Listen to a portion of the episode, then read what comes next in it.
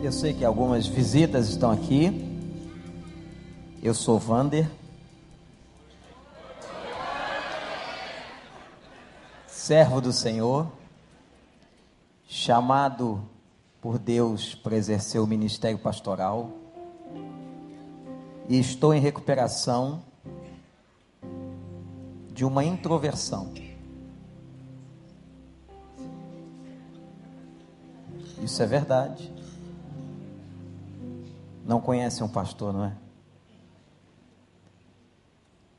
Imagina alguém que tem características de introversão ser chamado para pastorear uma igreja grande. Eu estou em recuperação. Como todos nós. E essa noite, para mim, irmãos, é uma das mais marcantes nos 26 anos dessa igreja. Porque o que eu estou vendo aqui, isso é igreja. Nunca foi, não é lugar de gente perfeita. Irmãos, não tem ideia luta para se implementar um ministério desse. Pena que Amanda não está aqui, ela está atendendo uma família ela e a Leda começaram esse trabalho, um sonho de projeto há muitos anos. E hoje, quando a gente vê esse homem de Deus, que é o Daniel, que Deus trouxe para cá, na frente dessa gente toda, desse exército, a gente fica muito feliz, emocionado, porque certamente, Pastor Daniel, para mim, é um dos momentos mais marcantes da história da igreja.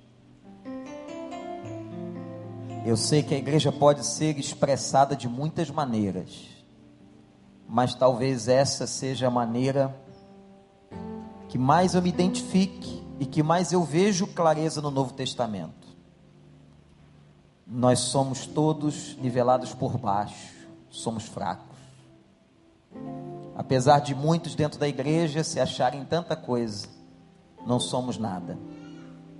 Estamos todos aqui pela graça Todos nós estamos passando por um processo de amadurecimento, de santificação, até chegarmos à estatura de varão perfeito. Que você possa estar aqui não só honrando esses irmãos e irmãs, que com muita dedicação e coragem chegaram a esse momento, parabéns a todos vocês, todos que estão aqui mas que cada um possa estar aqui perguntando assim: onde eu me encaixo? Onde é que eu preciso ser trabalhado?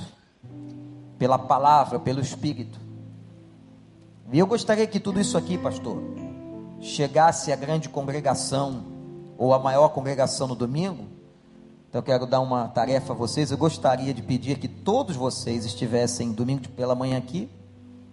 Que tudo isso que está acontecendo agora tem a ver com a mensagem de domingo de manhã.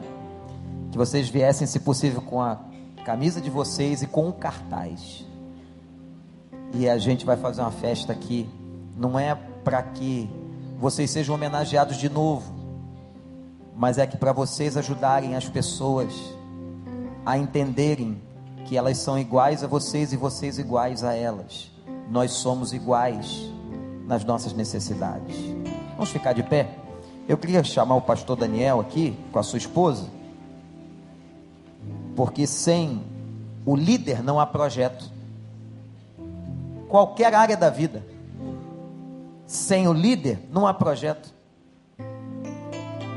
E quantas vezes nós oramos a Deus para que isso acontecesse? Que Deus mandasse a pessoa do coração dele, Deus mandou. E eu agradeço muito a vida do Daniel e da Simone, da família deles. E os frutos, é como a palavra diz: que o Senhor abençoe as obras das tuas mãos. E isso tem acontecido, só que isso não tem preço, gente. Isso não tem preço. Por isso a gente tem que dizer, Pai, muito obrigado por estarmos nesse momento testemunhando o que os nossos olhos veem. Obrigado pela vida de cada pessoa que, com coragem, determinação, transparência, admite os seus pecados, tem a humildade de mostrar suas fragilidades, se apresenta não apenas para a cura, mas se apresenta, Senhor, para ser instrumento na vida de outras pessoas. Ó oh, Deus, usa cada vez mais o celebrando a recuperação, na restauração de famílias inteiras aqui na igreja. Obrigado pela vida do Daniel, da Simone, das filhas, por tudo isso que o Senhor nos tem dado, pelo privilégio de estarmos sempre vendo gente sendo batizada, e agora em especial, gente sendo treinada, trabalhada pelo Teu Espírito, trazendo uma vida mais saudável em Cristo.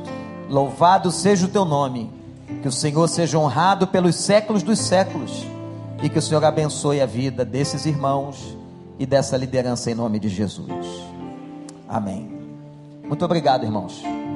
Podem sentar. Domingo, eu espero vocês. Pode vir com a camisa, com o cartaz, pode sentar onde quiser. E o resto é comigo. Tá bom? Pastor, você foi embora por quê? Toma aqui.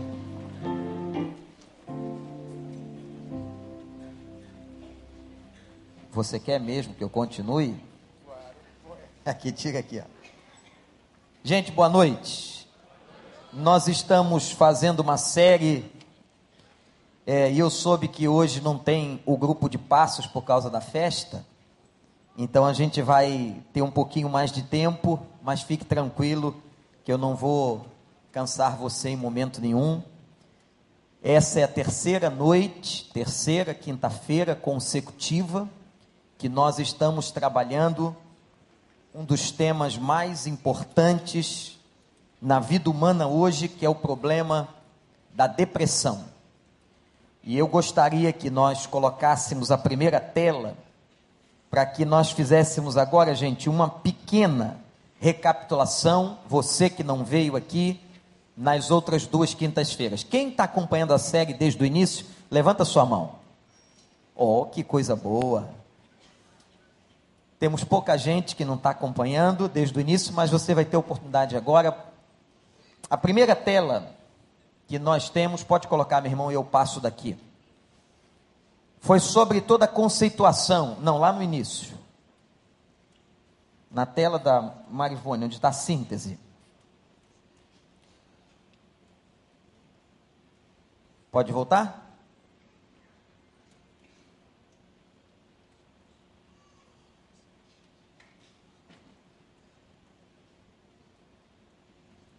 É original, a primeira, revisão. Aqui a Marivone te deu que está aí numa uma cópia. Primeira coisa que nós fizemos foi trabalhar, gente, a conceituação da depressão. O que é depressão? E lembrando sempre que todo o processo de depressão ele envolve uma alteração bioquímica cerebral. Isso é muito importante. Depressão não é uma questão apenas de boa vontade de uma pessoa, ou de você chegar para alguém e dizer assim: olha, se anime, levante-se, vamos a um cinema, vamos jogar um futebol. Existem questões bioquímicas cerebrais muito sérias. Como eu disse a vocês das últimas vezes, a ciência já descobriu que há mais de 100 tipos de neurotransmissores de ondas químicas cerebrais que transmitem de um neurônio a outro, as células do cérebro, as informações.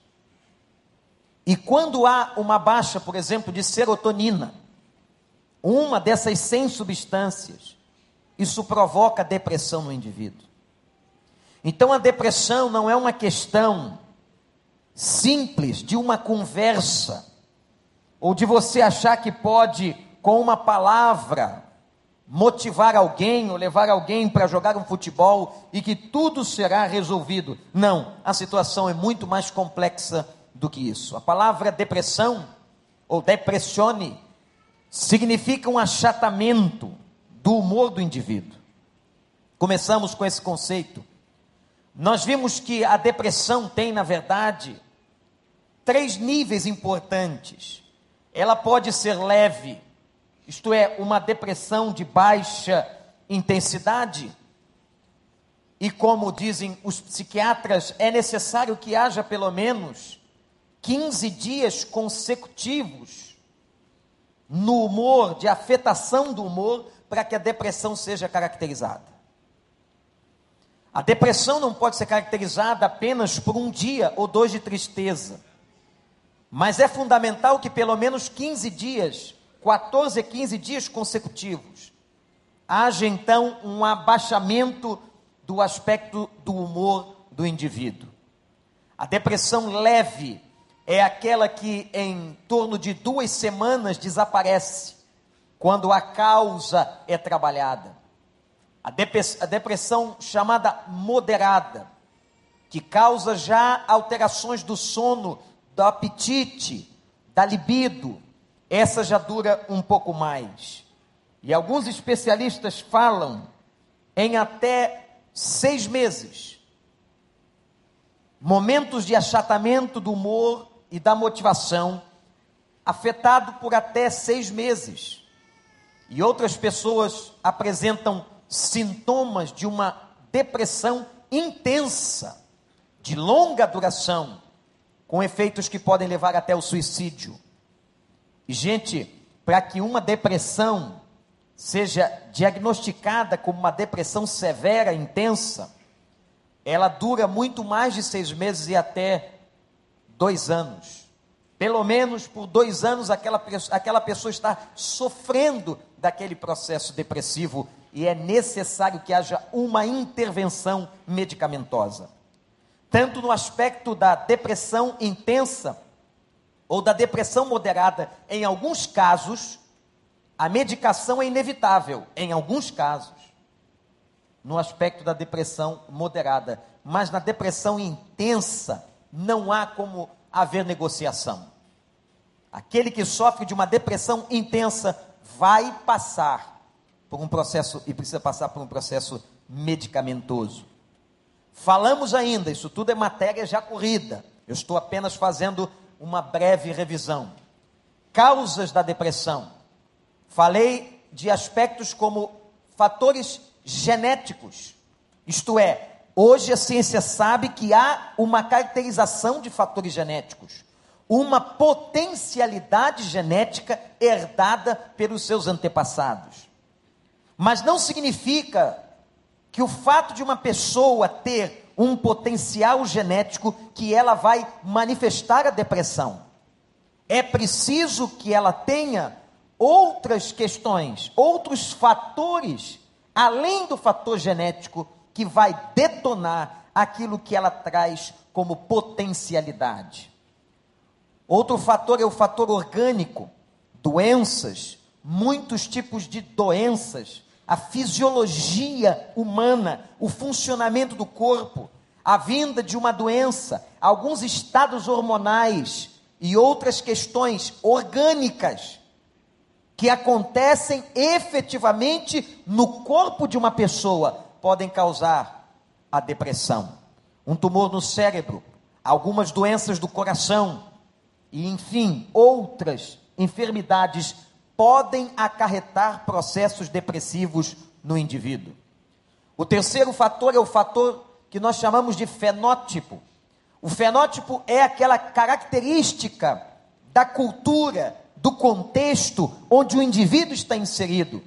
E aquele tipo de vida, aquele tipo de cultura pode provocar depressão no sujeito. Há muitos e muitos exemplos que nós poderíamos dar.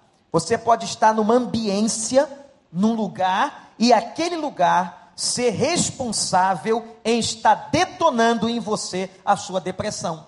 E eu usei aqui, na semana passada, um exemplo até traumático e dramático, que é o caso de uma igreja. Alguém perguntou, pastor, é possível que um ambiente não saudável numa igreja cause depressão em alguém? É claro que pode.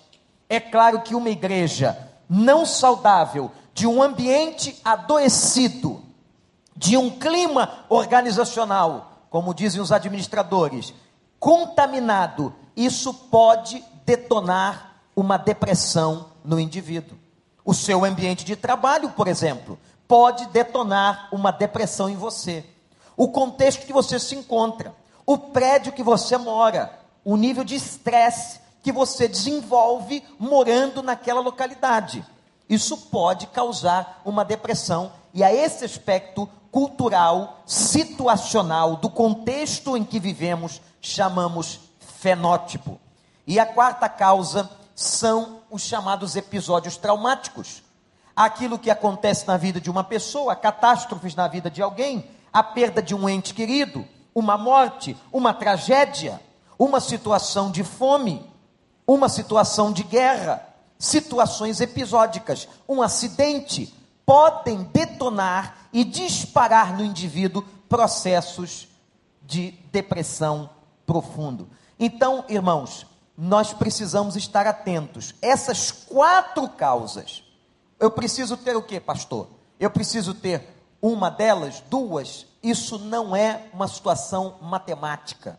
Conversava com um grande médico ainda ontem e ele estava falando exatamente sobre essa peculiaridade humana e do corpo humano. Não há uma receita matemática para as questões de saúde ou para a questão da doença. Às vezes a doença se apresenta numa pessoa com certas características, e às vezes se apresenta em uma outra pessoa de maneira diferente. A própria medicação, às vezes um remédio, um fármaco, ele vai atuar de uma maneira em uma pessoa e de maneira eficiente e vai ser ineficiente na vida e no corpo de uma outra pessoa. É por isso que as doenças psiquiátricas as questões que envolvem o cérebro humano são questões complexas, são questões sérias, são questões que levam tempo para serem tratadas. Por exemplo, gente, se você vai a um médico psiquiatra e você precisa de um tratamento, esse tratamento é de médio e longo prazo. Você vai precisar estar fazendo é, uma revisão. Esse médico vai ter que acertar com que tipo de medicação é a mais adequada para o seu cérebro, para a sua constituição fisiológica. Então, o assunto depressão, ou as doenças ligadas à mente humana, ao funcionamento mental, são doenças extremamente complexas. Isso tudo nós já vimos desde o nosso primeiro encontro. Características da depressão, e aí eu usei um personagem que foi Elias. E nós lemos na semana passada, e eu quero convidar você a abrir a Bíblia em 1 Reis 19, esse texto tão lindo, onde nós aprendemos algumas coisas sobre Elias. E veja, gente, quantas vezes você talvez já tenha lido 1 Reis 19? Quantos já leram a Bíblia toda, já leram o Velho Testamento, já passaram por essa passagem, já encontraram pastores e muitos pregando nesse texto? mas talvez você nunca tinha visto o texto por esse ângulo. Isso é muito importante e mostra o poder da Bíblia, como foi dito aqui pelo nosso irmão da Sociedade Bíblica do Brasil. A Bíblia é a palavra de Deus e há muitos momentos em que a Bíblia, num texto já conhecido e antigo, nos traz alguma coisa nova, alguma coisa que nós não conhecíamos, que nós não esperávamos.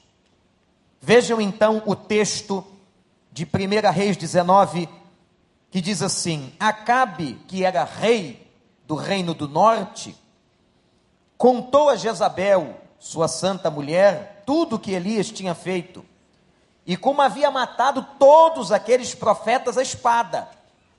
O marido foi falar para a mulherzinha dele.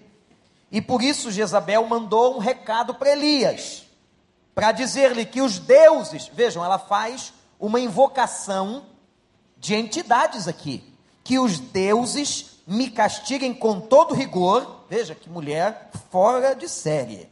Se amanhã nessa hora eu não fizer com a sua vida o que você fez com a vida dos profetas.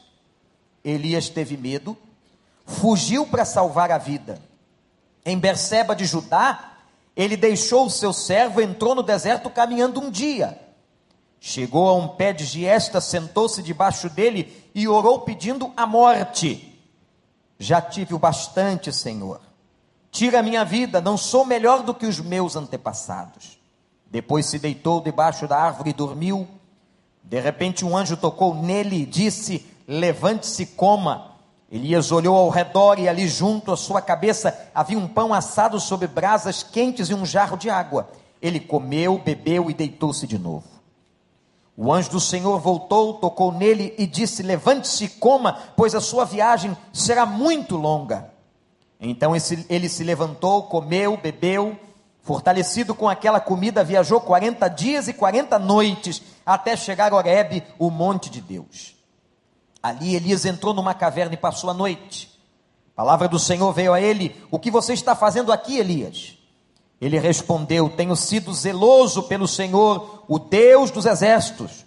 Os israelitas rejeitaram a tua aliança, quebraram os teus altares e mataram teus profetas à espada. Sou o único que sobrou e agora também estão procurando matar-me. O Senhor lhe disse: Saia e fique no monte, na presença do Senhor, pois o Senhor vai passar. Então veio um vento fortíssimo que separou os montes esmigalhou as rochas diante do Senhor, mas o Senhor não estava no vento. Depois do vento houve um terremoto, o Senhor não estava no terremoto. Depois do terremoto houve um fogo, o Senhor não estava no fogo. Depois do fogo houve o murmúrio de uma brisa suave. Quando Elias ouviu, puxou a capa para cobrir o rosto, saiu e ficou à entrada da caverna. Uma voz lhe perguntou: O que você está fazendo aqui, Elias? Ele respondeu: Tenho sido muito zeloso pelo Senhor o Deus dos exércitos. Os israelitas rejeitaram tua aliança, quebraram os teus altares, mataram os teus profetas à espada. Vejam como ele, como ele fala com Deus, como se Deus não soubesse. Sou o único que sobrou, e agora também estão procurando matar-me. O Senhor lhe disse: Volte pelo caminho de onde veio, e vá para o deserto de Damasco, chegando lá, unja a Azael como rei da Síria. Que o Senhor nos abençoe. Esse foi o texto que nós lemos na semana passada. Eu podia usar o exemplo de Jonas. Eu podia usar o exemplo de Jó. Eu podia usar o exemplo de homens diferentes na Bíblia. Jó, Jonas, Davi, Pedro, que passaram por momentos que se caracterizam pela depressão. Se você entrar no site da Organização Mundial de Saúde, eles vão te elencar um número de características. Como disse o Dr. Maico aqui num grande encontro que a Rede Nova fez no sábado, ele um médico psiquiatra, pelo menos nove características se apresentam. Elias apresentou dentre nove sete. Não há qualquer dúvida, analisando a caracterização de uma depressão pelo órgão máximo da medicina mundial, que Elias passou por depressão. A começar pelo fato de que o problema que ele estava passando, e o texto é claro, durou mais do que 15 dias. Então podia se caracterizar tranquilamente como processo depressivo pelo qual Elias passou. A primeira característica no versículo 3, Elias teve medo, vimos isso na semana passada. Na segunda, ele se sente só. Ele diz: Só eu fiquei. O sentimento de solidão, de desamparo o processo da anedonia, Elias perde o prazer. E aquele homem tão valente do capítulo 18 dá lugar a um homem covarde, medroso, afetado no capítulo 19. A ideação suicida, no versículo 4, quando Elias pede para morrer. Senhor, não tem mais sentido a minha vida. Gente, como é que pode uma pessoa estar hoje passando um processo de euforia, de vitória, de conquista, e dias depois pedir a morte. dizendo que a vida não tem mais sentido. É claro que alguma coisa acontece no sistema mental de Elias. Por que, que as coisas são tão interligadas, pastor? Porque são. Nós somos um ser uno. Nós somos um ser indivisível. Aquela ideia de que o homem é uma tricotomia já acabou há muito tempo, isso é uma teologia antiga. Olhamos o ser humano holisticamente, de vários ângulos. O homem é corpo, mas é ao mesmo tempo alma, sentimento, e ele é um ser espiritual. E todas essas três áreas da constituição humana, elas interagem o tempo todo. Se uma pessoa não está bem emocionalmente, ela vai ter afetações físicas. Se uma pessoa não está bem espiritualmente, ela tem afetações emocionais. Portanto, quando Cristo vai dizer, eu vim para que tenham vida e a tenham com abundância, o conceito de saúde, gente, é alcançarmos esse nível de abundância, de equilíbrio entre as três áreas da nossa própria existência. Eu quero ser saudável no corpo, mas eu quero ser saudável também no meu emocional, no meu espírito. E temos que, para isso, cuidar dessas três áreas da nossa vida, que se interligam, que interagem o tempo todo. E Elias apresentou uma vontade de morrer, no versículo 4. A quinta característica, vista ainda na semana passada, foi a degeneração da sua autoimagem. Eu não sou melhor do que os meus pais. Está no texto. Ele faz uma confissão da sua própria fragilidade. Ele tem um distúrbio de sono. O texto é claro em mostrar como Elias dorme. Só é acordado pelo anjo e depois volta a dormir depois de tomar uma refeição. Ele está com um problema de alteração. Agora, interessante, eu disse aqui que até a questão de gênero hoje provado cientificamente, a depressão na mulher se apresenta com características diferentes da depressão no homem. Enquanto na mulher é muito mais comum o processo de abatimento, aquele processo clássico em que ela vai para um quarto escuro, que ela dorme muito, não quer ver ninguém, ela se deixa ela não se cuida, ela entra num processo de enclausuramento. O homem pode entrar em depressão, não mostrar nada disso, não fazer nada disso, mas entrar num processo de alta irritabilidade. Então, hoje a ciência sabe que até a questão de gênero, o homem e a mulher, o macho e a fêmea, pode apresentar questões envolvendo a depressão com características ou com sintomas distintos. Elias também apresentou um distúrbio de apetite muito claro no texto, que ele só come porque o anjo acorda.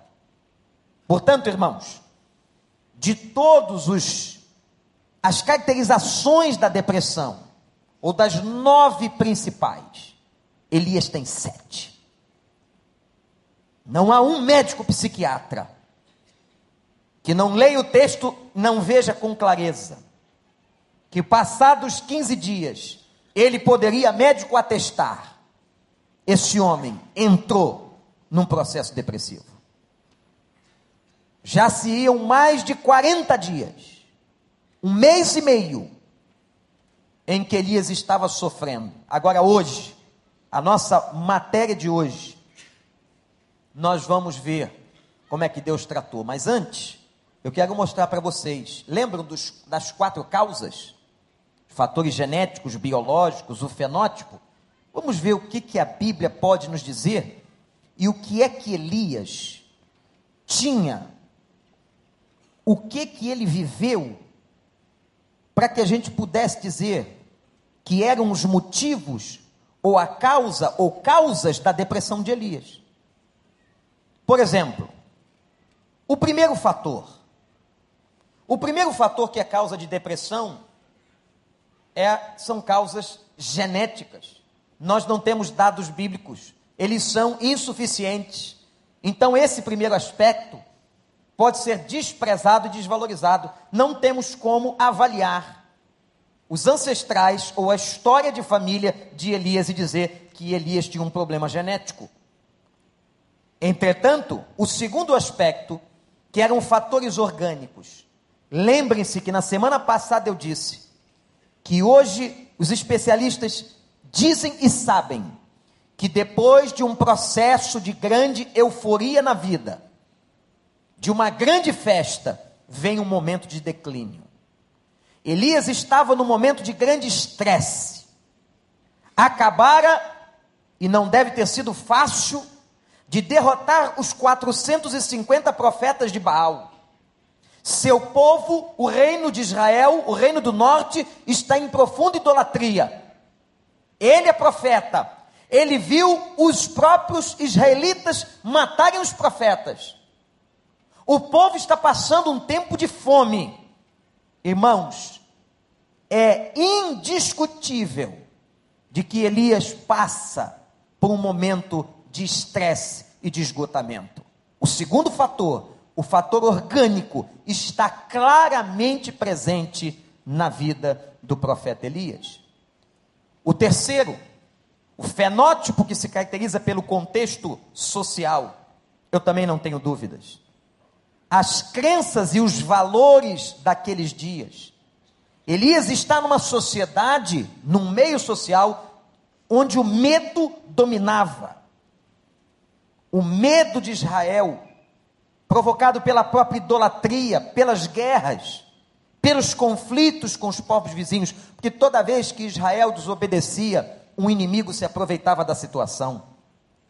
E uma outra característica, o movimento de idolatria, de falsos deuses, aquela ambiência, aquela cultura idólatra. Lembrem-se, lembrem-se, que Elias mata 450 profetas, ou melhor, desafia, e depois eles são mortos pelo povo, 450 profetas de um Deus chamado Baal, o Deus da fertilidade. A última causa, episódios traumáticos aconteceram na vida de Elias? É claro que sim, pelo menos dois. Ele viveu um tempo de fome e ele viveu um tempo de guerra. Agora nós vamos ver, irmãos, como é que Deus tratou. Vamos ao, segunda, ao segundo PowerPoint, segunda etapa. Vamos ver como é que Deus tratou. Como é que Deus curou isso? Como é que Deus trabalhou nessa situação? Vamos em frente. E eu quero que você anote algumas coisas muito importantes. Sete passos, sete movimentos que Deus permitiu que Deus agiu na vida deste homem. O primeiro deles, com muita clareza está diante de nós, Deus permitiu a retirada temporária de Elias das suas atividades vocacionais. Olha para cá. Ninguém trabalha bem doente. Aqui está um problema sério de líderes, de pastores, de seminaristas, que foram projetados para acreditarem que eles são anjos. Foram projetados para serem vistos como super-homens. E o pior, meus irmãos, que nós acreditamos nisso.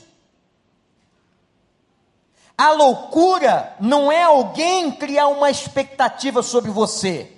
A loucura é você assumir aquilo que estão dizendo de você. Pastor não é anjo. Líder não é anjo. Nós somos seres humanos de carne e osso. E qual é o problema? O problema é que quando um líder, um pastor, uma pessoa que serve na igreja está doente, ela se sente culpada ou fraca se tiver que se ausentar temporariamente do seu trabalho e do seu ministério. Meus irmãos, eu recebo por causa da minha formação, da minha história de vida, eu recebo ligações. Acabei de receber uma agora. De um lugar muito longe do Rio de Janeiro. Um pastor sofrendo terrivelmente. Terrivelmente. Quantas pessoas sofrendo porque elas elas entram numa crise, como é que eu, líder, eu, pastor, eu que fiz os doze passos, como é que eu posso passar por isso? Pode passar sim. Você tem o direito de ter dor de cabeça. Você tem o direito de ficar deprimido. Você não é, diante de Deus, nem pior nem melhor. Sabe o que, que você é diante dele? Humano. Você é ser humano. Assuma a sua condição de ser humano. E a gente tem muita pena e fica muito triste quando a gente olha essas pessoas que se acham, irmãos, sobrenaturais, elas são boas demais, elas não podem adoecer. Tem gente que quando fica doente, por exemplo, não gosta que ninguém saiba. Sabiam disso? Você já pensou por quê? Por que, que a gente esconde a doença do nosso grupo de intimidade, da nossa igreja, do nosso grupo de oração? Aí alguém diz assim: é porque tem muito fofoqueiro. Nessa hora o fofoqueiro é uma benção. Porque se o fofoqueiro propagar sua necessidade de oração, foi por uma boa causa. Agora, o que ele fizer de ruim, Deus cuida da língua dele. Não cuida? Deus não cuida? O fofoqueiro vai pagar diante de Deus. Agora, ele diz assim: olha, o pastor Miquel está pedindo oração, está com problema de saúde. Olha que benção. Ele espalhou aquilo na comunidade de fé. Isso é só uma, um exemplo, não está acontecendo com o pastor Miquel, ele está aparentemente saudável. Aparentemente saudável. Mas imagine, irmãos, que uma pessoa se esconde porque ela não quer que ninguém saiba. O que é que está por trás de um sentimento desse? O sentimento de onipotência, de vergonha, onde eu não posso expor a minha fragilidade. Quem foi que disse para você que você não pode expor a sua fragilidade? A Bíblia manda a gente contar até pecado para a pessoa íntima. A Bíblia diz para a gente confessar um com o outro, abrir o coração. A Bíblia diz para nós compartilharmos os nossos pedidos de oração. A Bíblia diz para que a gente chame os presbíteros para que venham orar na nossa casa quando há doença. Como é que você vai esconder um negócio desse, meu amigo? Por que, que a gente se esconde atrás desta imagem? Porque há no fundo, dentro de nós, um sentimento de prepotência ou de onipotência, onde nós nos colocamos. Não, eu estou sempre bem. Cuidado com esse tipo de gente. Esse tipo de gente que diz que está sempre bem, que não tem problema, que não chora um dia sequer. Poxa, mas o irmão está todo dia sorrindo. Deve ser doente. Que não é normal. Ou ele deve ser bastante falso. Ninguém fica sorrindo todo dia, o tempo todo. Tem um dia que eu estou nervoso, tem um dia que eu estou irritado, tem um dia que eu estou triste, tem um dia que eu estou doente. Eclesiastes diz que há tempo para tudo na vida debaixo do céu. Quer dizer, debaixo do céu, na existência humana, tem tempo de tudo. Então, quando você encontrar essa pessoa, essa fantasia, esse mito, que diz que nunca tem problema, que não tem doença, que está tudo bem sempre na casa dele, que ele não briga em casa, não acredite intérneo. Deus tirou Elias do ministério dele. Cadê o profeta? O profeta não está preparado. Nesse momento, o pastor não está preparado para ser tratado, como é que ele vai ministrar? Como é que um líder de célula vai ministrar debaixo da enfermidade? Como é que uma pessoa vai ministrar ou vai dar a alguém aquilo que não tem naquele momento? Os irmãos estão me entendendo? Estou sendo claro? Mais claro que isso, eu não sei fazer. Mas presta atenção. Se há uma questão na sua vida, Deus sabe qual é. É momento de recolhimento. É momento de você entrar no teu deserto, de você entrar na tua caverna, de entrar no teu isolamento e dizer assim: agora é o meu tempo. É hora de fechar o computador, de não atender telefone, de desligar esse Facebook, de acabar com esse WhatsApp, que está virando uma coisa maluca, tarada, eu não sei mais como chamar isso. Uma patologia que o cara vai em todo lado com aquele negócio, olhando para aquele telefone, respondendo aquelas coisinhas. Tá onde? Estou aqui, estou no banheiro e agora não posso falar. E ele vai dando notícia, ele tem que dar relatório, minuto a minuto, que coisa louca, gente. Por quê? Eu acho que nós temos que usar isso para o bem, isso não pode nos adoecer, isso não pode nos dominar, em nome de Jesus.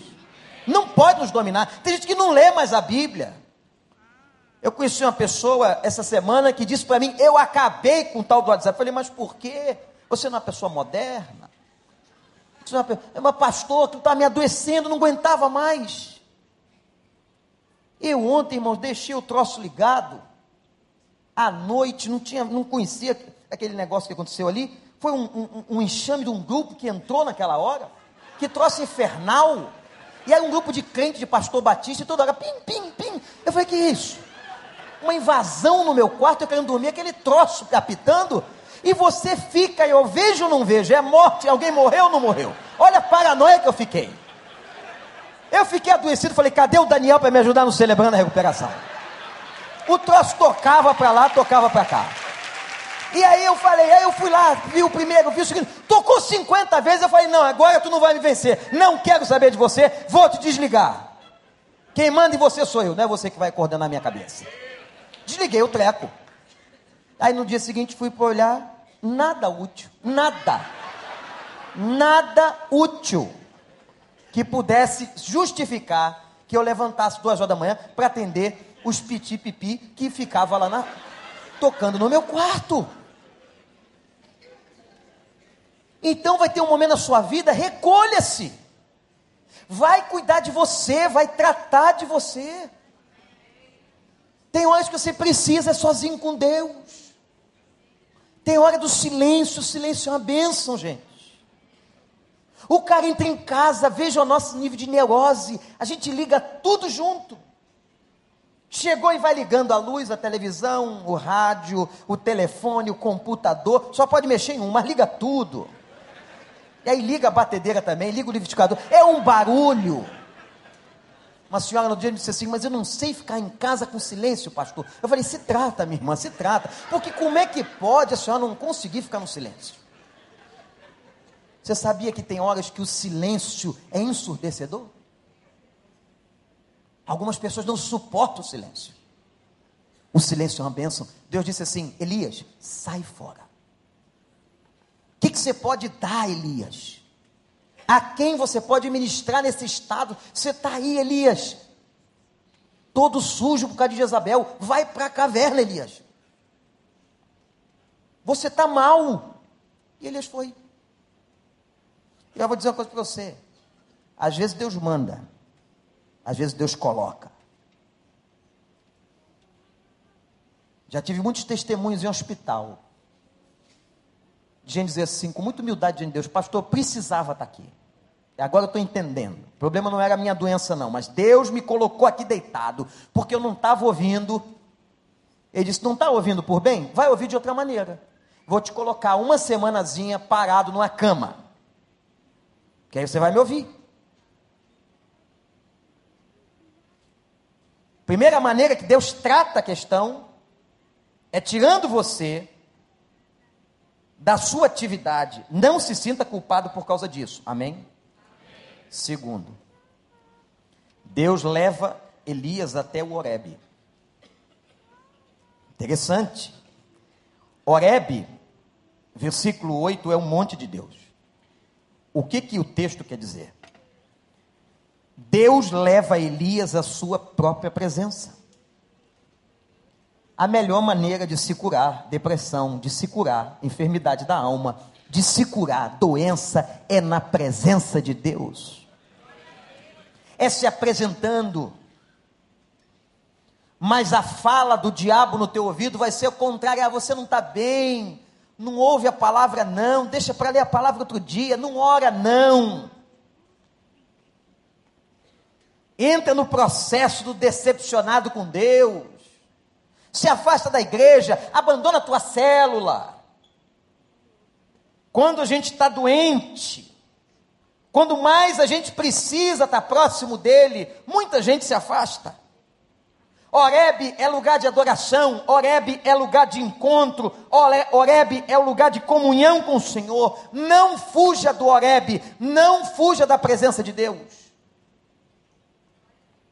Se você está passando um problema na sua vida, uma luta, é agora que você precisa do teu povo, é agora que você precisa da tua célula, é agora que você precisa do celebrando a recuperação, é agora que você precisa da tua igreja, é agora que você precisa das orações dos teus irmãos. Não deixa Satanás te afastar, te tirar, te colocar longe. Isso é estratégia do inferno para piorar a tua saúde. Deus levou Elias ao Horebe. Porque essa é a tendência humana, a gente se afasta. Terceira coisa que Deus fez, Deus enviou um terapeuta. A presença do anjo é alguma coisa espetacular. E Deus precisa de anjo? Me diz aí. O homem fez a água sair da pedra. Deus fez a água sair da pedra. Deus colocava uma nuvem de noite colocava uma luz de dia. Ao contrário, né? Deus pode fazer qualquer negócio com a natureza, não pode? Pode ou não pode? Pode ou não pode? Com essa firmeza aí, vocês têm dúvidas. Deus pode fazer qualquer negócio. Ele não precisava de anjo nenhum. Por que, que Deus envia um anjo no caso específico de Elias? A presença de um ser, de alguém. Não tinha psicólogo, não tinha psiquiatra, não tinha consultório, mas Elias precisava de um toque. O texto diz que o anjo tocou. Tocou-me. Lembra desse hino? Jesus. Olha o espírito do pastor Paulo. Tocou-me. Como é que é o resto, pastor Paulo? Meu coração quando Jesus me tocou.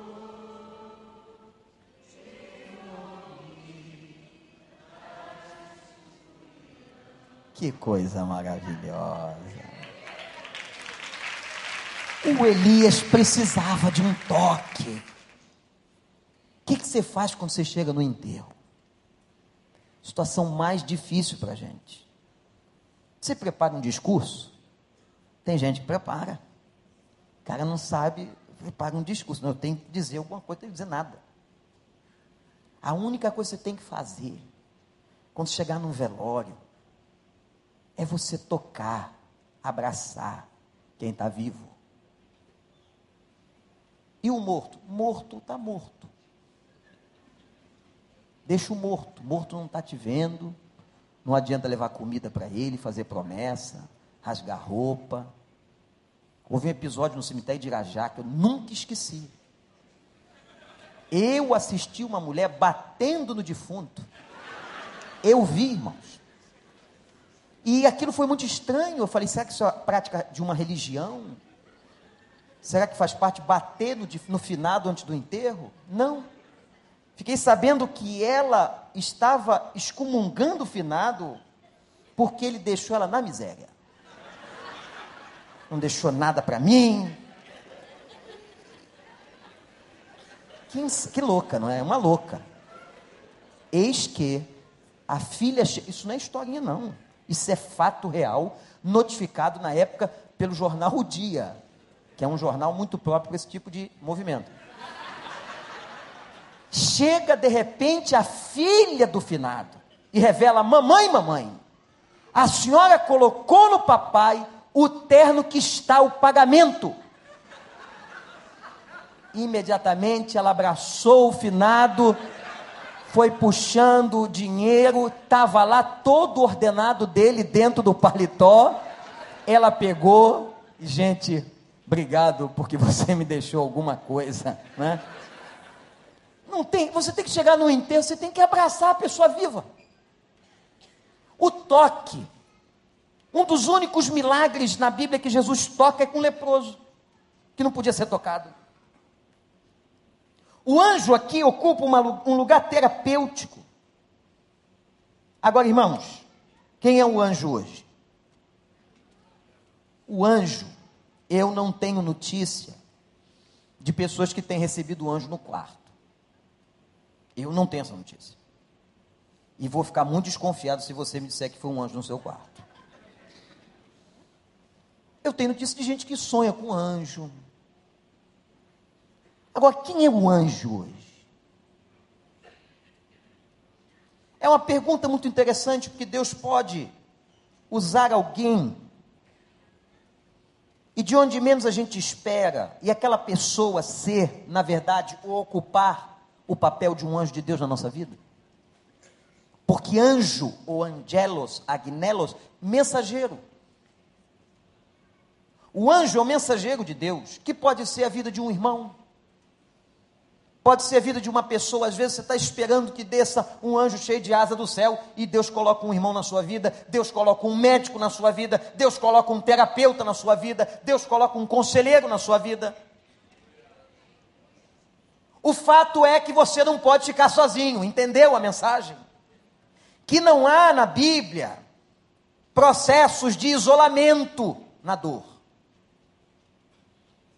O processo de depressão, o processo de dor, requer a presença de alguém. Se você vai para o isolamento, nesse momento agora, você piora.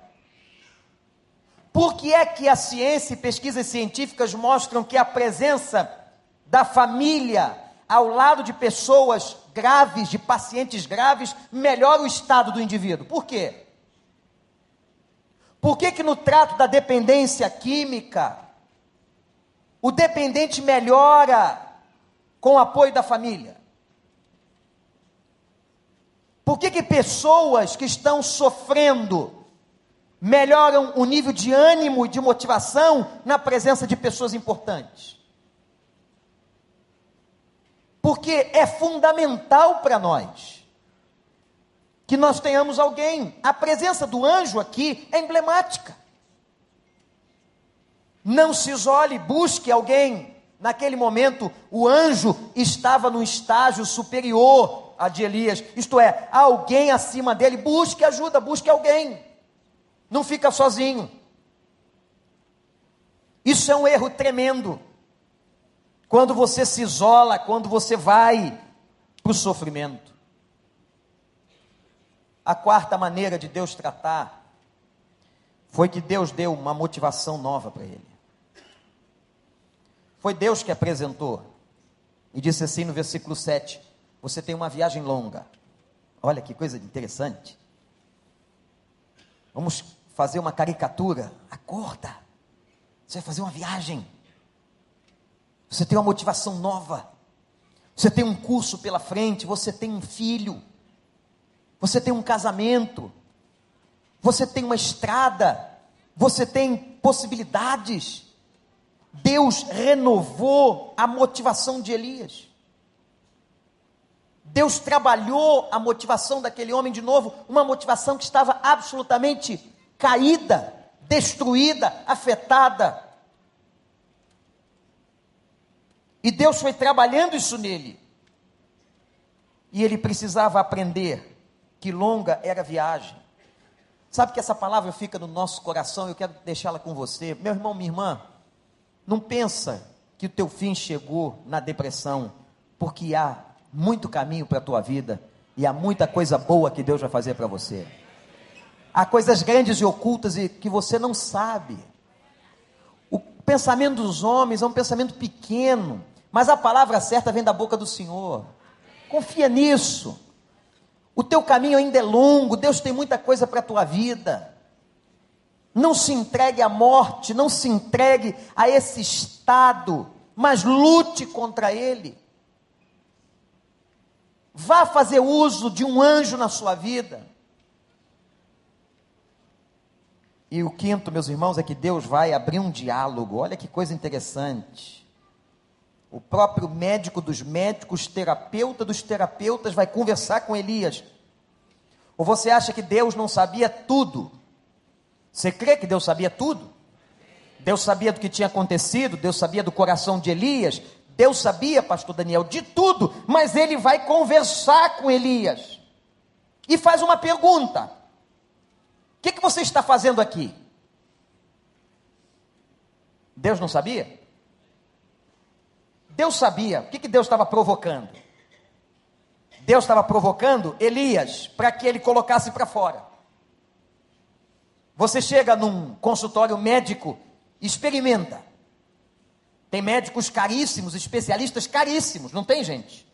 500, mil reais. Chega lá, senta e fica bem calado, olhando para ele. Como é que você acha que vai acabar isso? Ele não vai saber nada sobre você. O conteúdo é seu.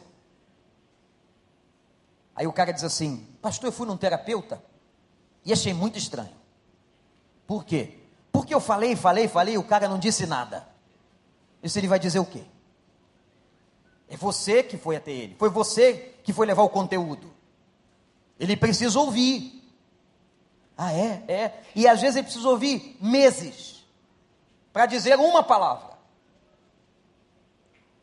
Ele pode interagir ou pode não interagir, depende da técnica que ele está usando do trabalho que ele está fazendo, mas é você que fala. E Deus começou, que faz aqui Elias? Aí Elias começa a falar. Elias começa a contar, olha só, interessante, ele conta para Deus tudo que Deus sabia. O problema é que o terapeuta que está sentado na sua frente, o médico, não sabe. E o que Elias está fazendo é uma catarse. A palavra é catarse, não é catarse, é catarse. Ele faz uma catarse, ele joga de dentro para fora, ele despeja. Ele começa a dizer: todos foram mortos e não foram fiéis à tua palavra. Eu fui o único fiel. Olha o que ele diz. Fui o único que permaneci fiel. E agora matei os profetas, o povo quer me destruir, quer me matar. Ele conta tudo. Deus abriu com ele um diálogo, como se a alma fosse rasgada. Se é um processo depressivo, a gente precisa começar a rasgar, e dói, porque a gente não quer falar. Se você não falar, não posso te ajudar.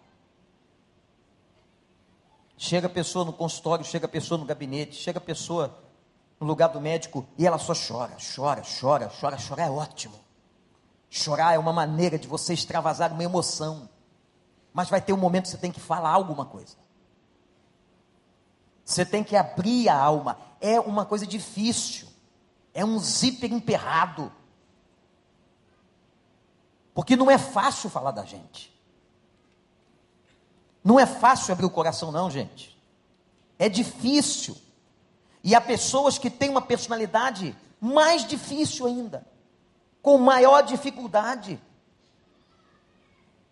Teve gente que, quando era criança, o pai deu um tapa no rosto e disse: Cala a boca. Quem manda aqui sou eu, quem fala aqui sou eu. Cala tua boca. E tem gente que calou por muito tempo. aquela moça chega ao consultório com um problema grave de relacionamento no seu trabalho. Chefiava homens.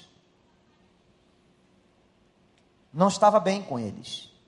Uma excelente profissional de uma multinacional que por muitos anos liderou uma sessão só de homens, agora tem problemas no relacionamento com esses homens chega ao consultório terapêutico por uma indicação da empresa.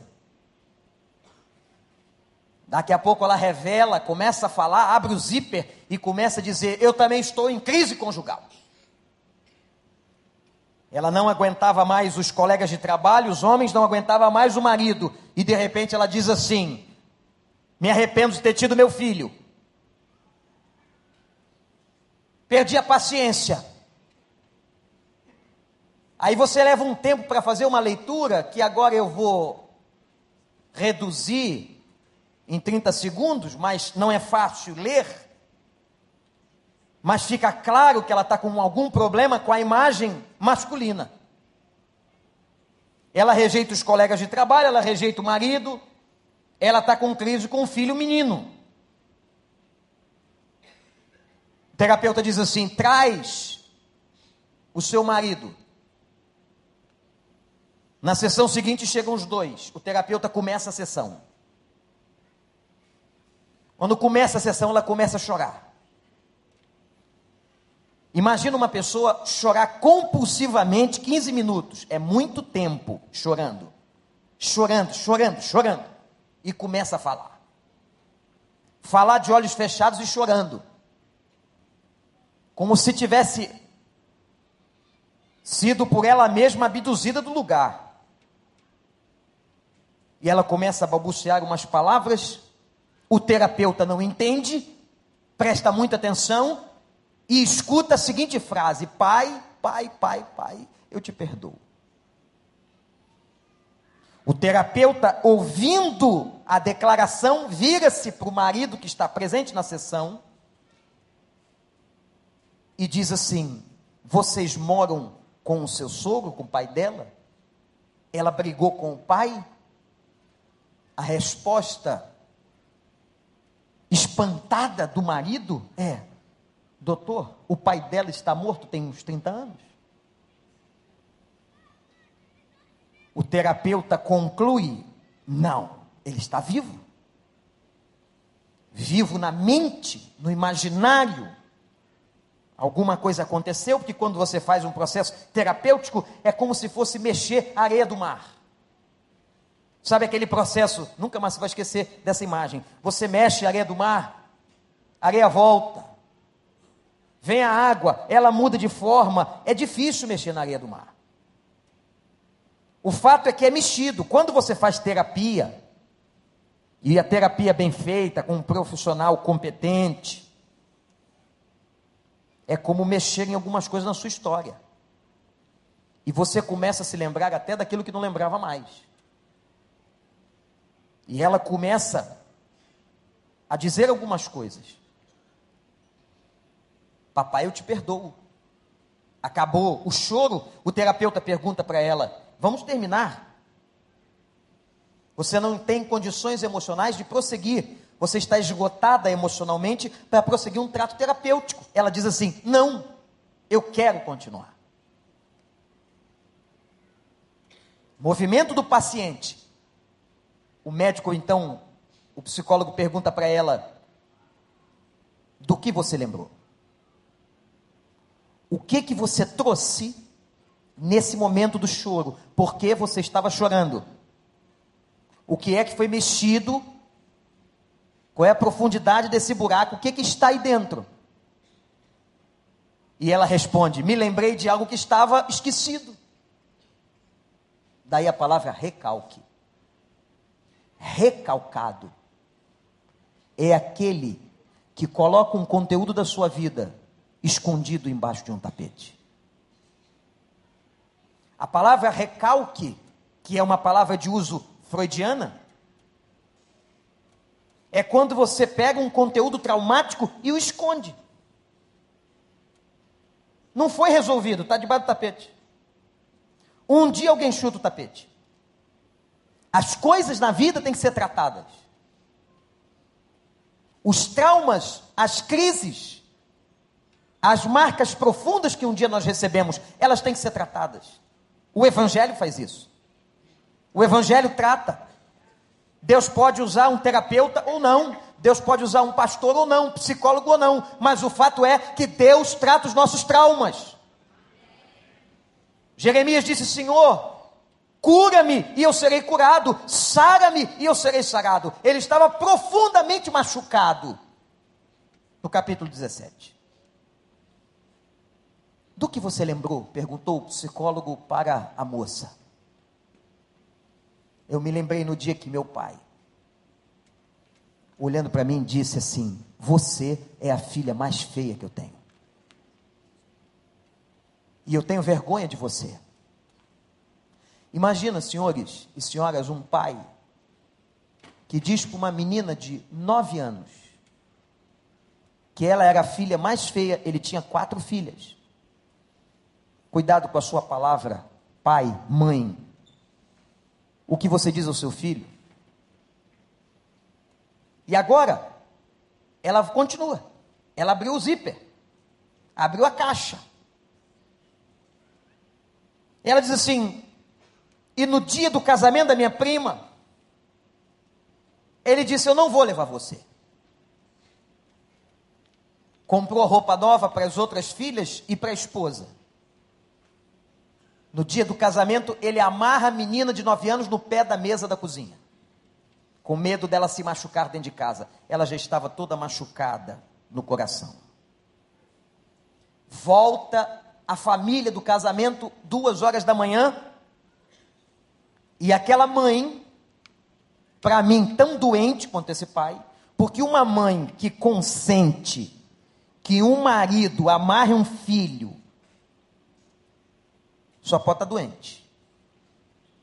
Só pode estar com uma submissão adoecida, medo patológico. Volta a mãe e vai desamarrar a filha. Talvez cheia de culpa, diz no ouvido dela uma frase que certamente todas as mulheres aqui já ouviram um dia: Filhinha, não liga não. Homem é tudo igual. Homem não presta. Aquela frase foi fazer efeito muitos anos depois. Agora aquela moça, em trato terapêutico, liberta o pai e o perdoa. Interessante que a raiz do verbo perdoar é soltar-se. Quando eu perdoo, eu me desprendo de alguém. Quando você está magoado, quando você odeia, preste atenção, você está como que grudado àquela pessoa e talvez seja a pessoa que você primeiro se lembra de manhã cedo. Tem gente que o ódio é tão grande, a mágoa é tão grande, que a primeira pessoa que você se lembra quando você acorda é aquele a quem você odeia. Por isso que o processo de perdão é um processo de libertação. E quando ela disse, Pai, eu te perdoo, estava acontecendo ali um processo de libertação. Quantas pessoas que foram abusadas sexualmente precisam se libertar desse algoz? Se libertar desse que te fez mal, se libertar desse irmão que te machucou, desse pai que te feriu, desse tio, dessa pessoa que talvez abusou de você num banheiro.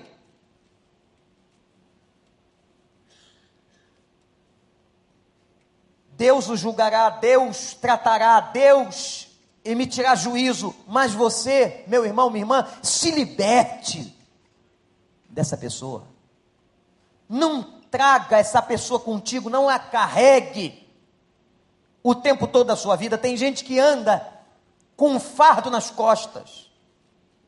O fardo tem o nome de alguém, você carrega ele, vai para o banheiro, carrega ele, vai para a cama com seu marido, com a sua esposa, carrega aquele traste, vai para a rua trabalhar, carrega a pessoa, entra no mercado, carrega a pessoa. Se liberta dessa pessoa. O Senhor é teu pastor e nada te faltará. Ele é teu refúgio, fortaleza, socorro bem perto na hora da angústia. Se liberta, ela se libertou. Quando a gente abre o diálogo, quando a gente expõe, quando a gente conta, a gente começa a ser curado. O início da cura está na fala. Quando a gente começa a ter coragem de contar a nossa doença. A outra coisa que Deus fez em sexto lugar foi fazer Elias experimentar o poder da cura. Percebam, Deus não invadiu a caverna. Será que Deus não podia invadir aquela caverna? Não. Deus chama. Deus espera o movimento de Elias. Abraão Lincoln dizia: as pessoas serão felizes na medida em que decidirem ser. Sai da tua caverna. Vai se arrastando, dá um passo. Pastor, não consigo. Vai se arrastando, dá um passo. Vai ferido. Vai sangrando, mas vai. Na hora da cura, Jesus dizia: levanta e toma a tua cama. Tem gente que quer que Deus cure, mas não tem um movimento em direção à cura.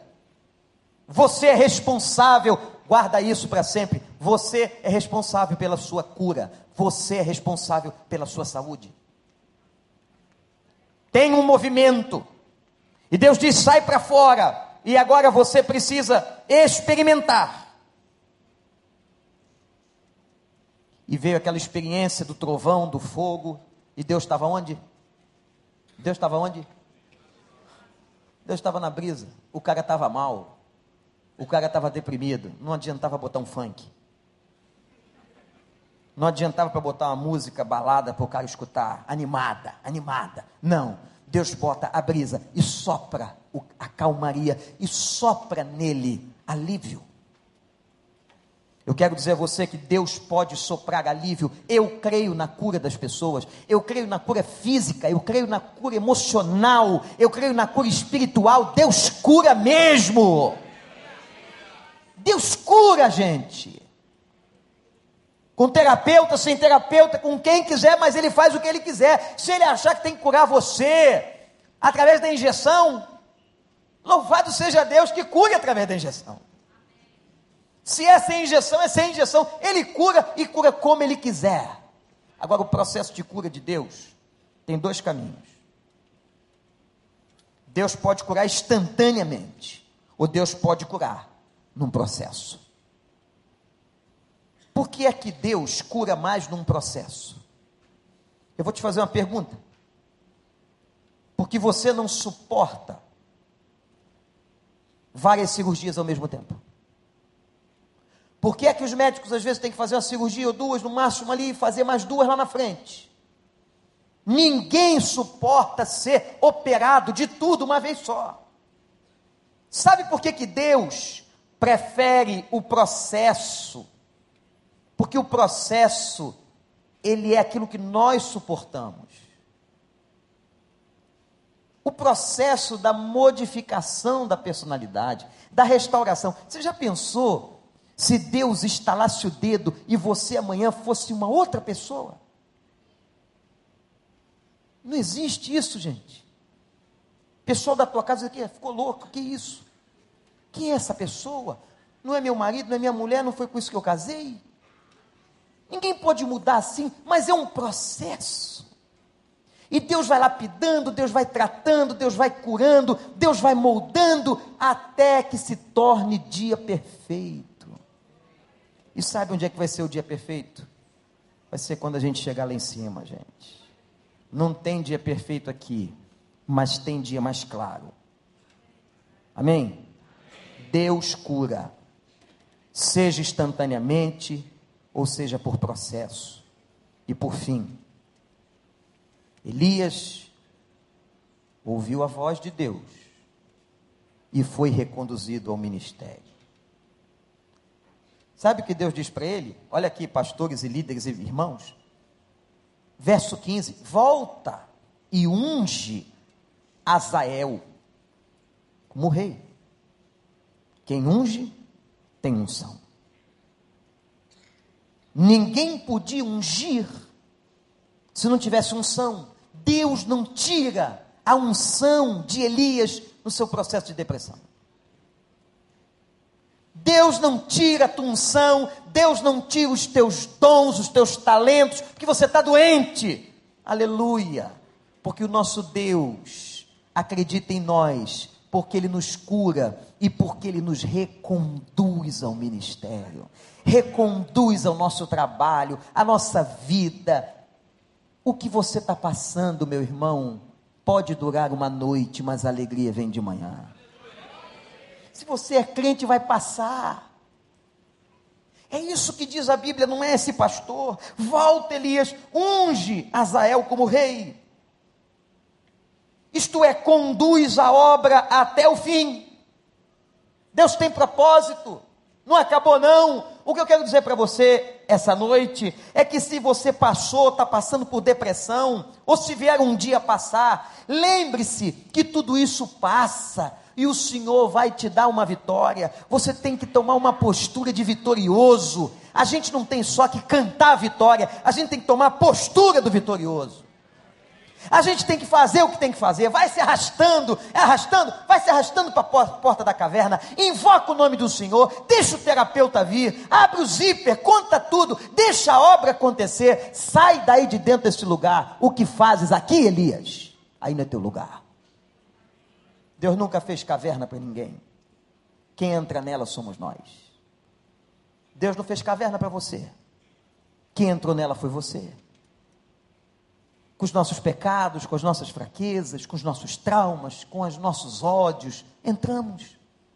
Mas que Deus bom, que na hora de tirar da caverna, Ele não manda ninguém, foi Ele que foi lá. E chegou na boca da caverna e disse: Vem para fora, cara, vem para cá, que eu vou te dar uma experiência que você nunca teve. E você vai ver agora a minha glória. E Elias voltou a ver a glória de Deus não mais com os 450 profetas, ele agora vê a glória de Deus no terremoto, no fogo, e ele sente Deus naquela brisa suave que acalentou o seu coração. Deus tratou e Deus trata de depressão, como Deus trata de qualquer doença. Eu espero que em alguma coisa nessas três noites, nessas três quintas-feiras consecutivas, em alguma coisa, o Espírito do Senhor tenha falado com você. Vamos orar? Eu queria fazer uma oração, depois de tudo que a gente ouviu aqui, viu, se tem alguém aqui nessa noite que está sofrendo de depressão hoje, ou tem tendências depressivas, e você gostaria de pedir a Deus cura, nós estamos numa casa de oração, na presença do nosso Deus. Isso não é lugar de vergonha, isso é lugar de abrir o zíper, de abrir o coração. Se você sofre hoje desse mal, ou tem sofrido, você disse, pastor, eu tenho uma tendência. Eu já percebi que eu tenho a tendência herdei isso da minha mãe. Pastor, eu vivo num contexto. Eu vivo num contexto. Cheguem bem para frente, irmãos. Eu vivo num contexto que me traz depressão. Eu preciso que o Senhor Deus me cure. Vamos ficar de pé. E eu quero dizer para você de maneira muito responsável. Eu não estou dizendo aqui para você parar de tomar remédio. Não faça isso porque o anjo que Deus colocou pode ser esse médico aí. Deus pode usar esse instrumento que é a medicação. Porque Deus usa da maneira que Ele quer. Mas agora eu queria que você em pé, aqui, levantasse um clamor. Você dissesse, Pai, eu te suplico, me cura, Senhor.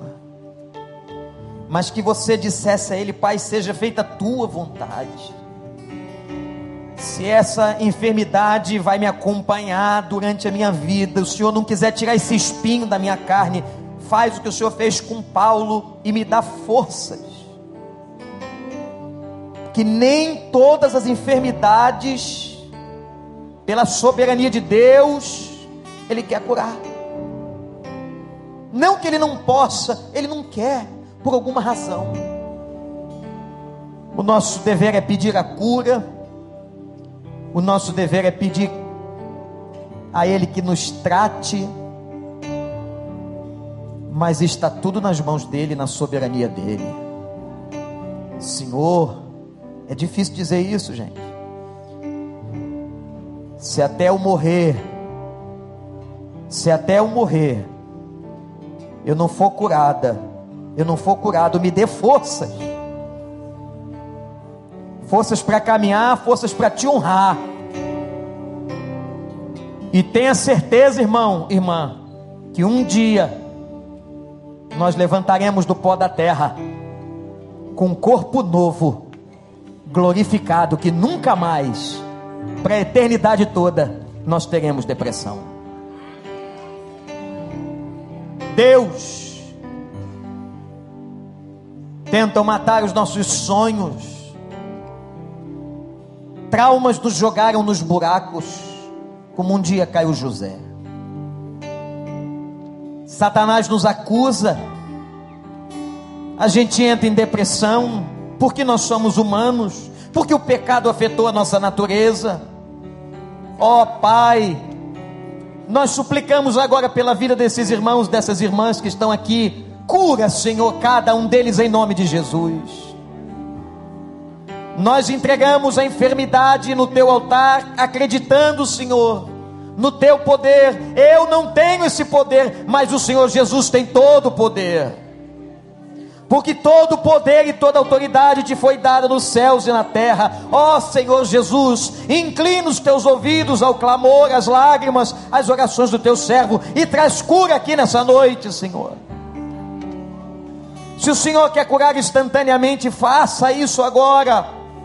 Se o Senhor quer usar médicos, medicações, seja o que for, nós te louvaremos do mesmo jeito, porque o Senhor é soberano. Pai, dá força aos teus filhos, que eles vejam a luz, que eles saiam dessa caverna, Senhor, que eles tenham uma esperança renovada nessa noite, e que eles saiam daqui na certeza de que tudo isso vai passar. Isso não é força do pensamento positivo, não. Isso é a fé que nós temos no Senhor, a convicção, a certeza de que a tua palavra não volta vazia, a tua palavra não falha, a tua palavra não passa, mas ela se cumpre, Senhor. Ó oh, Deus, cumpre as tuas promessas na vida dos teus filhos dá vida abundante, dá graça, Senhor, que agora, neste momento, pelo teu poder, sintam a leveza do teu espírito, sintam agora, Senhor, a brisa suave do Monte Oreb, sintam agora, Senhor, a tua mão cura, Senhor, mas nós queremos dizer, como disse Jesus no jardim da agonia, que seja feita a tua vontade porque ela é boa, agradável e perfeita. Porque a nossa vida, Senhor, está nas tuas mãos, e se nós temos que beber esse cálice, beberemos na força do Senhor. Mas estamos nas tuas mãos, isso nos dá alegria. Mas suplicamos, Pai, opera, opera, cura. Em nome de Jesus. Em nome de Jesus. Em nome de Jesus diz assim: Se tentaram matar os meus sonhos, pode ficar aqui onde você está mesmo. Canta isso com a gente. Se tentaram matar, matar os teus sonhos, sufocando o teu coração. Se lançaram você numa cova e ferido perdeu a visão. Será que isso aconteceu contigo? Se tentaram matar os teus sonhos, sufocando o teu coração. Se lançaram você numa cova e ferido perdeu a visão. Diz o Senhor: Não desista, não pare de crer. Os sonhos de Deus jamais vão morrer. Como foi na vida não de Elias? Desista, não pare de lutar. Não pare de adorar. Vai se arrastando para a caverna, para a porta da caverna. Vai se arrastando para a porta da caverna Deus está restaurando os teus sonhos e a sua visão. Igreja, levanta sua mão em direção a essas pessoas e clama e canta e diz e Recebe profetiza. a cura, recebe a unção, unção de ousadia, unção de conquista, unção de multiplicação. Que Deus Recebe a multiplique. cura, Multiplique a tua recebe paz. a cura. Multiplique, Recebe a cura. unção. Que Deus recebe possa te a abençoar.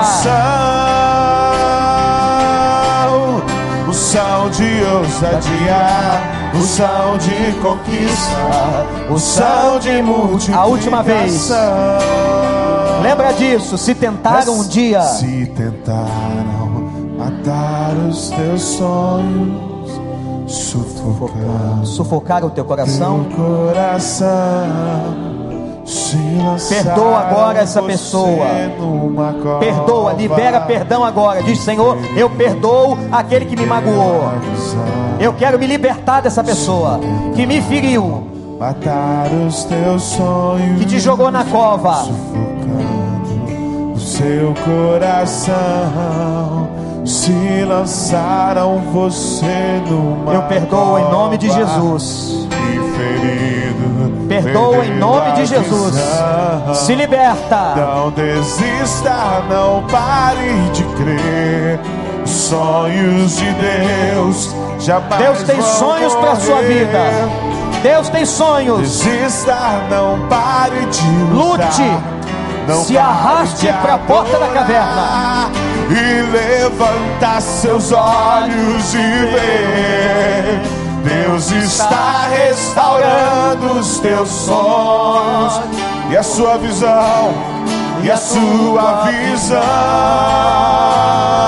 Ó Deus, opera, Senhor. Só tu Recebe a pode. Só tu cura, pode. recebe a cura, Só tu pode. recebe a. Nós reconhecemos a tua soberania e o teu poder. Unção de ousadia, unção de conquista, unção de multiplicação. Multiplica a graça, a paz na vida dele, Senhor. Recebe a Da unção. Multiplica, Senhor, a graça, a paz. Unção de multiplicação. E ele seja honrado e louvado pelos séculos dos séculos. E que você confie na oração que você fez. Que você faça a sua parte. Saia dessa caverna. Deus tem uma obra na sua vida. E diga, Pai, a minha vida está nas tuas mãos. Eu vou viver como o Senhor quiser. E vou viver para a glória do teu nome. Deus abençoe vocês. E faça sobre vocês aquilo que Ele quiser fazer com cada um de vocês. Vamos na paz do Senhor, na graça de Deus.